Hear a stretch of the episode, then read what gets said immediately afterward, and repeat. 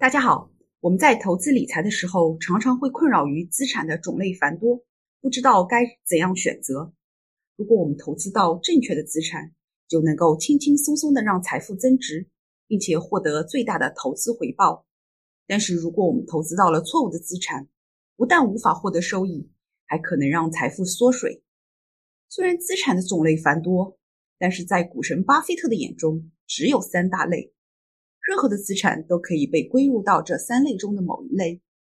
今天的节目，我们就来聊一聊，在股神眼中，这三类资产哪些是好资产，哪些是坏资产。虽然我们普通投资者无法完全学着股神那样操作，但是他的投资哲学会给我们带来不少的启发。所以今天我也会分享一点我的想法。我从股神的投资理念中学到些什么？我们可以怎样借鉴？更有效的进行理财和投资。我的频道提供的内容是关于自我提升、财商训练和打造被动收入。如果你对以上内容感兴趣，欢迎订阅我的频道。麻烦你为我的节目点个赞，并且分享给更多的朋友。你的支持是对我继续把节目做下去的动力。除了在 YouTube 频道，本期内容也发布到了 Apple Podcast 和 Spotify 我的节目 Voice of Fortune 中。欢迎大家到以上的平台去收听、下载。在巴菲特眼中，最差的或者说是最没有价值的资产就是货币资产。巴菲特已经多次在股东大会和其他重要场合提及，虽然持有现金给人安全感，但是长期持有现金是愚蠢的，因为它是一种几乎没有任何回报，并且肯定会贬值的资产。在低通胀时期。通货膨胀率会慢慢蚕食我们的财产，如温水煮青蛙般的让我们变得贫穷。而当通胀率高起时，我们就会明显感到购买力的损失。现在和二零二一年六月相比，美国的物价指数已经增长了百分之十八。也就是说，如果在二零二一年六月，美国一个普通家庭月生活支出是五千美金，那么现在就需要花费五千九百美金。购买同样的商品和服务，现在就需要比两年前多支出九百美金。如果我们把时间线拉长，一九二零年时，一百美金的购买力相当于当前的一千五百二十六美金。也就是说，一百年之后，现金的价值严重缩水，购买力只有一百年前的百分之六点五。除了现金，债券也属于一种货币资产。巴菲特同样的不看好它。他曾经说过。债券的收益率常常会和通胀持平，甚至是低于通胀率，导致实际收益率很低，甚至为负数。在高通胀的环境下，人们常常会被迷惑，这时债券的收益率可能会提高，人们会觉得自己赚了很多的钱，但实际上并没有那么高的实际收益，甚至是在赔钱。也许有的朋友会问：难道巴菲特从来都不持有货币资产吗？我们都知道。伯克希尔哈撒韦公司的流动现金在二零一九年就已经接近一千三百亿美金，现在已经高达一千六百五十亿美金。他为什么要长期持有这些现金，而且越持越多？难道不怕资产贬值吗？实际上，对于像巴菲特这样的价值投资者来说，现金就是一张安全网。当牛市中股票的价格过高，即使是他非常看好的公司，他也不会出手购买。他会等到市场发生调整，高质量公司的价格变得更有吸引力时才会出手。这时，拥有大量现金可以让他的投资更具灵活性，并且提高投资时的容错能力。想象两个投资者，一个手握现金，另一个满仓股票，没有任何的现金储备。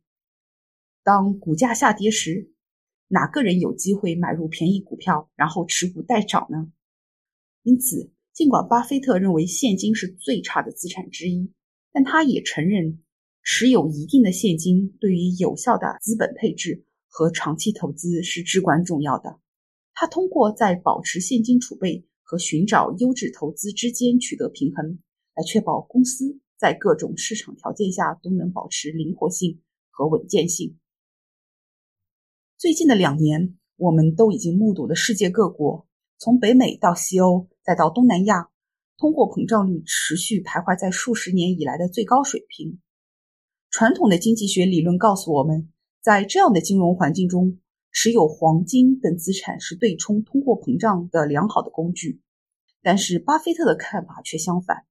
他认为，在高通胀时期，可能短期内黄金的避险功能让它成为优于纸币的资产，但是从长期看，黄金无法产生任何的现金流。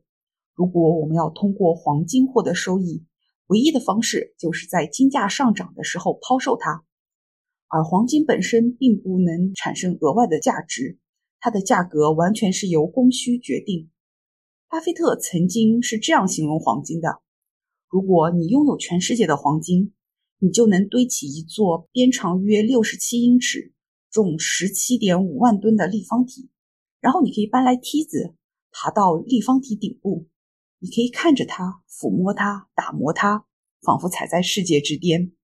但是这个立方体一无是处，你只是希望未来会有人愿意出高价买下它而已。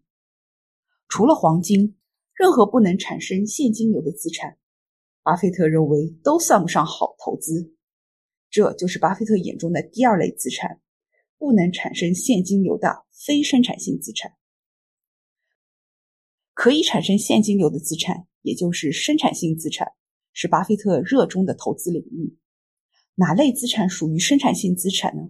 我们比较熟悉的有房地产，买入房地产是一次性的投资，你不需要不停的投入资金便可以一直拥有它。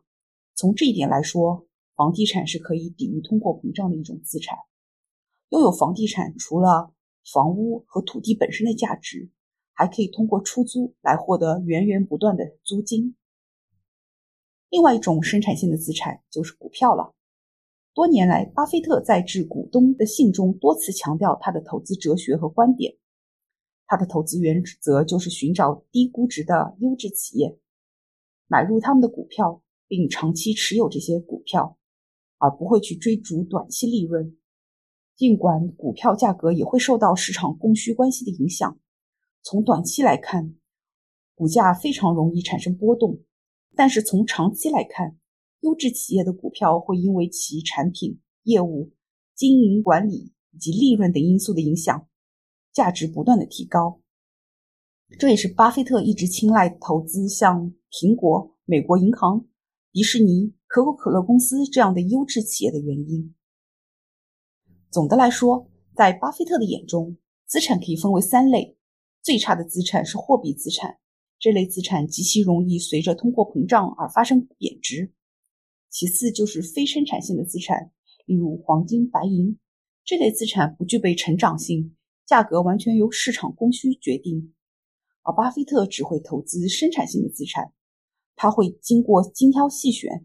选择优质企业，然后耐心等待，等到股票价格足够低的时候买入，并长期持有。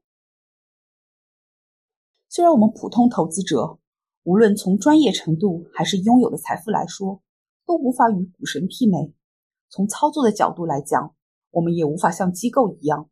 但是我们还是可以学习他的投资哲学，并且总结出适合我们进行理财投资、管理财富的一套逻辑。在我看来，有以下几点：第一，我们要控制好我们持有的货币资产，例如现金、活期存款以及货币市场基金。后两者尽管可能会产生少量的利息，但是还是无法抵御通货膨胀，几乎等同于现金。持有这些资产越多，时间越久，产生的损失就越重。但是我们也不可能不持有任何现金。一般来说，我们要持有相当于六到九个月开销的现金，以备不时之需。第二，如果我们希望我们的财富得到稳定增长，就要投资生产性资产，而不是非生产性资产。我们设定的投资目标不是通过短期的交易致富，而是通过长期投资获得源源不断的现金流。第三，在投资生产性资产时，我们要选择那些优质的。并且有足够的耐心，等到我们心仪的资产的价格足够低时，再大胆的买入。怎样才知道一只股票是否优质？我们要了解这家公司的产品、业务、经营管理、利润率、现金流、管理层等信息。作为上市公司，这类的信息都是公开透明的。我们要买入的是我们了解的、让我们有信心的公司，千万不要买入我们不了解的公司，哪怕别人告诉你这家公司有多好。第四，如果投资股票，一定要预留一定的现金，等到股价下跌时，我们才能够有足够的现金买入，不会错失机会。这一点与第一点并不矛盾。留在股市待交易的现金，给我们编织的是一张安全网。第五，如果我们能够长期投资，比如我们可以投资十年以上，就应该投资好的股票，而不是债券。虽然债券的波动率低于股票，但是它的收益率也低于股票，甚至有可能跑不赢通货膨胀。如果投资的时间足够长，我们就没有必要为了稳定而降低投资回报率。所以，股票是最优选择。